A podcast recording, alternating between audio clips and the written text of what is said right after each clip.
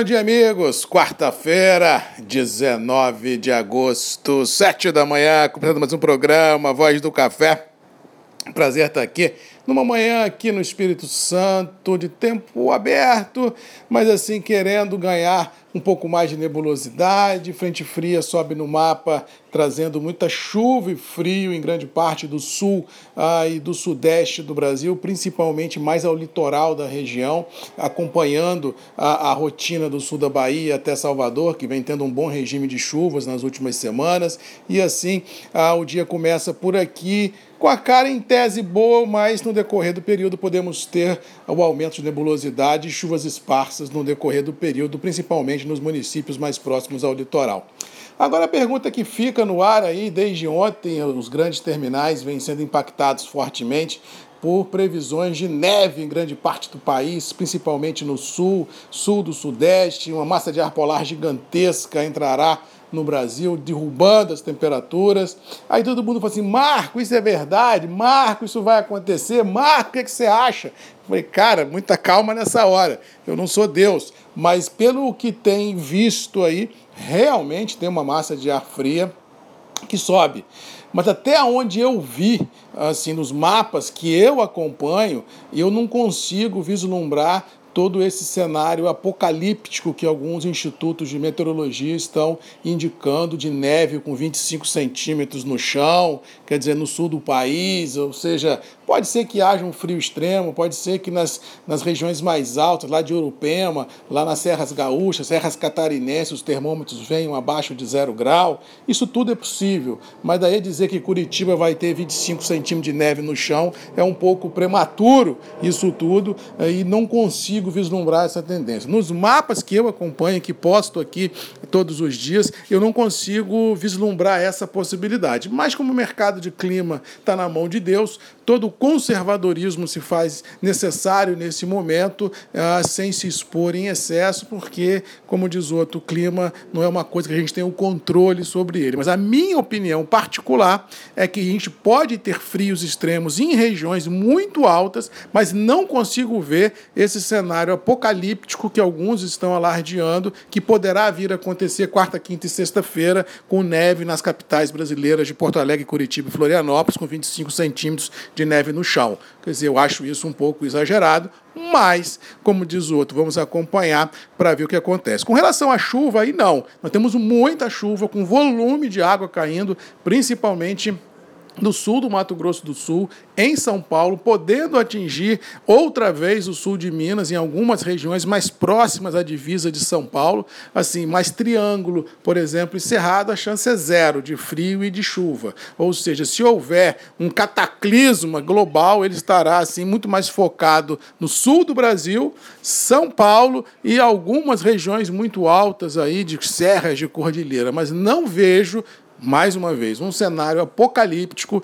que muitos estão alardeando nos terminais. Mas todo cuidado se faz necessário. No que se refere aos mercados, falando de dólar primeiro, ontem tivemos um dia, não digo apático, mas um dia de ressaca muito grande, todo mundo vendo essa, essa conversa entre Bolsonaro e Paulo Guedes com bons olhos, a temperatura da fritura diminuiu, vamos torcer que o Paulo Guedes continue no governo, para que a gente possa ter assim, tempos mais tranquilos no radar mas ninguém sabe em consciência e nem tem peito para afirmar que isso vai acontecer. Nós temos que torcer para isso, mas daí a dizer que isso vai acontecer também é muito prematuro, é igual o mercado de clima. Ninguém sabe o que passa na cabeça dos dirigentes em Brasília. Todo mundo quer o melhor, mas às vezes nessa, nessa ânsia do melhor pode se atropelar alguns fatos e por tabela o mercado ficar meio de mau humor. Ou seja, o dólar deve continuar a trabalhar muito próximo dos 5,50, um pouco mais, um pouco menos, até que de fato e de direito essa, essa, essa temperatura da fritura esfrie de vez, para que a gente possa virar essa página e tocar o barco à frente. No caso do mercado acionário, a tônica é a mesma, todo mundo fica com o pé atrás, será que vai, será que não vai? Ou seja, um ar de lateralidade muito grande nos mercados toma conta de tudo e todos, mas você sente um certo desconforto dos grandes operadores, dos, dos homens da mesa ah, do mercado, porque ninguém tem aquela pegada que vai acontecer. Todo mundo aposta, mas fica com o pé atrás. Ou seja, mercado financeiro, ações e dólar ainda devem ter dias muito ansiosos pela frente e de volatilidade. Qualquer espirro que acontecer lá em Brasília vai ser motivo mais do que suficiente para volatilidade. Cuidado e atenção. Falando de café, Nova York e Londres ontem operaram dentro do previsível. As os dois terminais operaram em boa alta, em função, primeiro, dessa expectativa de frio extremo no país, segundo, em função de fatores técnicos em Nova York em Londres, de recompra de operadores, e o terceiro motivo é que, mais uma vez, ontem tivemos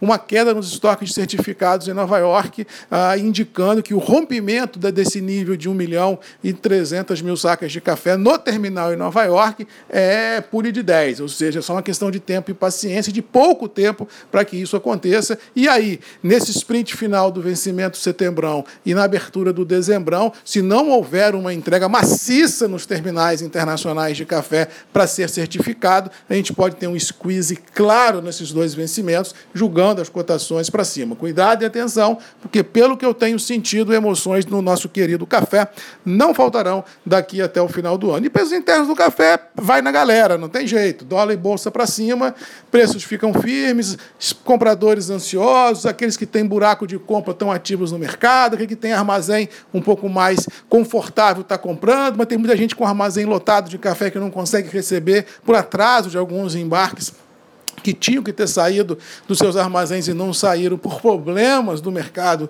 global, mas isso é uma questão também de tempo e paciência, que uma hora o café vai sair, porque uma hora o café tem que chegar no porto, uma hora o café tem que chegar em Nova York para certificar, ou seja, temos que aproveitar esse gancho do mercado que está deixando muitos aí meio estressados, para quando for interessante os preços lhe forem convidativos, travar alguma coisa. Temos que lembrar o seguinte, temos que torcer pela alta, temos que apostar na alta, mas temos que vender na alta. Não pode só apostar, não pode só torcer, não pode só trabalhar e não vender, porque depois o mercado derrete e você só sofreu a ansiedade da subida e não aproveitou os louros de chegar ao topo. Ou seja, muito cuidado e muita atenção, Posição de diluição de riscos tem que ser o lema, o mantra do cafeicultor e de todas as commodities de uma forma em geral, porque é isso que faz um setor sadio, é isso que faz fluxo financeiro, é isso que faz tranquilidade na hora de tocar a nossa propriedade rural. No mais, quero terminar aqui mandando um abraço ao Igor, a Reuter, o novo parceiro aí dos grupos MM,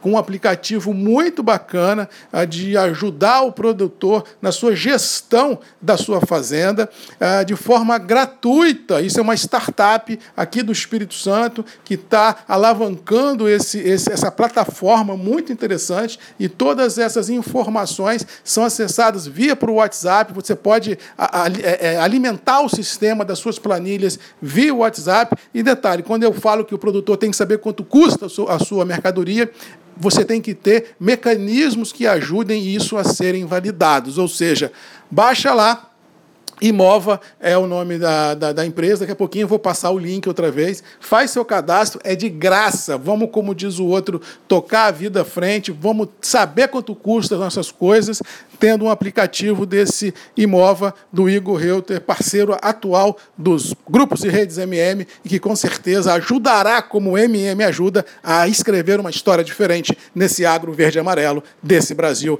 tão bonito. E detalhe: esse aplicativo está disponível para baixar no seu celular, tanto no iOS, que é do iPhone, quanto no Android, disponível para todos. Ah, todos que têm aparelhos que não seja o iPhone. Ou seja, está disponível, é de graça, é mais uma ferramenta para ajudar o produtor a saber quanto custa a sua mercadoria e, com certeza, oferir lucro melhor na sua propriedade. Beijo no coração de todos, boa quarta-feira, um abraço do Marcos Magalhães, a voz do café, e até amanhã às sete, comigo aqui, Grupos e Redes MM, ponto de encontro de todos nós. Detalhe, se nevar eu aviso, hein? Um abraço e até amanhã, tchau!